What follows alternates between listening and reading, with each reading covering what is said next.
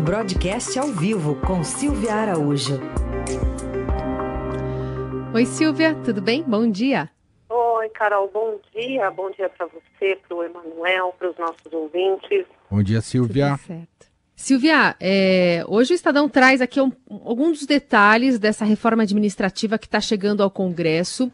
E eu queria uma avaliação se ela deve ser suficiente, né? Apesar desses recados que o presidente já deu sobre que só os novos né, funcionários vão ter algum tipo de modificação na carreira. Ela deve ser suficiente pelo desenho que a gente tem até agora? Vamos lá, Carol. Saiu publicada a mensagem, né? Hoje saiu publicada no Diário Oficial da União a mensagem do envio dessa proposta de emenda à Constituição para o Congresso Nacional. E olha, o presidente disse, né, ali no, no, na frente do Palácio, que não mexeria com os servidores atuais. Mas nessa mensagem tem um, uma expressão que eu acho que é bem legal a gente pensar aqui. Ela diz que é, o texto traz novas possibilidades de vínculo com a administração pública e, abre aspas, sem alterar de forma relevante o regime dos atuais servidores, fecha aspas. Ou seja, aqui dá para entender que pode, há a possibilidade de se mexer em alguma coisa dos servidores vigentes, dos servidores que estão aí na ativa. Mas a gente tem que lembrar que isso são sugestões do governo. Quem vai definir o desenho da reforma, como ficará a reforma, de fato será o Congresso Nacional. O que, que o governo faz aqui? Ele faz um encaminhamento da proposta, ele diz o que, na visão do executivo, é interessante de ser feito, o que deve ou não ser feito na sua visão. Por exemplo, na mensagem que foi publicada hoje no Diário Oficial da União, tem uh, que será vedado mais de 30 dias de férias por ano para os servidores públicos. Está vedando também a redução de jornada sem redução de remuneração. Então, o que, que acontece hoje? Hoje tem redução de jornada, mas a remuneração continua a mesma. Hoje, é, eles conseguem ter mais de 30 dias de férias por ano. Então, tem uma série de, de sugestões que o governo está fazendo para reformar é, a administração pública, né, o pessoal chama até do RH do governo, é, para dar uma reformulada nisso, principalmente para os novos entrantes do serviço público. Essa, por, essa foi a, a, o que o presidente Jair Bolsonaro falou, mas pode ser que em algum momento alguns, alguns cargos hoje já existentes, alguns servidores que já estão na ativa hoje, tenham aí que se adequar a esse novo texto de reforma administrativa. Agora, tudo vai depender do que vai acontecer no trâmite no Congresso Nacional. A gente sabe que uma reforma dessa envergadura, ela demora para tramitar, por mais que o governo queira colocar urgência e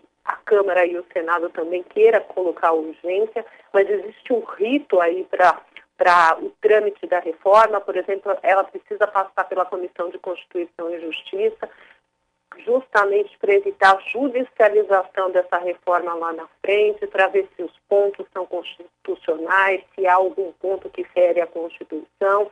Depois disso, ela precisa passar por uma outra comissão, por uma comissão especial, depois precisa ser aprovada em dois turnos na Câmara e dois turnos no Senado, e só depois de passar por todo esse trâmite ela vai à promulgação do Congresso. Então, existe um caminho muito longo para uma reforma, para essa emenda à Constituição é, passar até que de fato ela aconteça, se é que ela vai acontecer, né, Carol? Porque a gente ainda tem que colocar nesse, nesse caminho que nós estamos no meio de uma pandemia, os plenários hoje são virtuais, e para você discutir um assunto como esse, por exemplo, você precisa de muita audiência pública, né? Você precisa de muita contribuição, muitas contribuições do público, em especial dos servidores, né? Que Opa. já estão se preparando para judicializar todo esse texto. Total, e tem um lobby é, pesadíssimo no Congresso Nacional, então sem dúvida nenhuma isso vai ter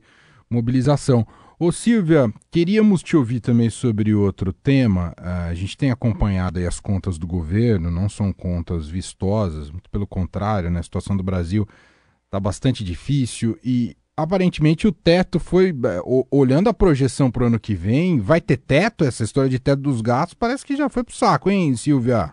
Pois é, Emanuel, há uma possibilidade aí grande de ter uma flexibilização desse teto no ano que vem. Por quê? Porque esse orçamento que foi enviado né, essa semana, o que, olhando para a cara do orçamento, você já percebe que não tem espaço para gasto nenhum. Então, o governo quer incluir um gasto ali no orçamento, que é o Renda Brasil, que vai ser desenhado ao, a, até o final do ano, pelo menos essa é a promessa é, do presidente Jair Bolsonaro para quando acabarem as parcelas do auxílio emergencial, mas hoje não existe espaço no orçamento para isso.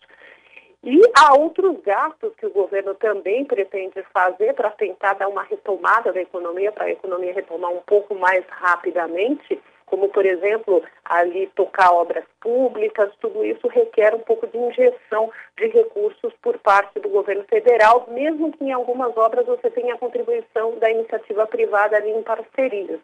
Então, o que vai acontecer no ano que vem com esse teto?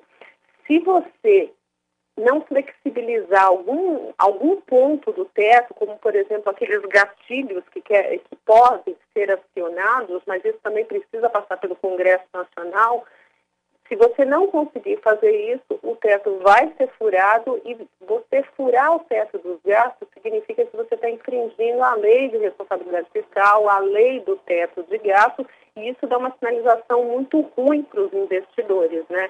Significa que toda a lei que foi colocada lá para se vedar o gasto público, ela está sendo transgredida e, com isso, o governo corre o risco de ficar aos olhos dos investidores internacionais, principalmente, com aquela peça de um governo gastador que não sabe controlar é, os seus gastos.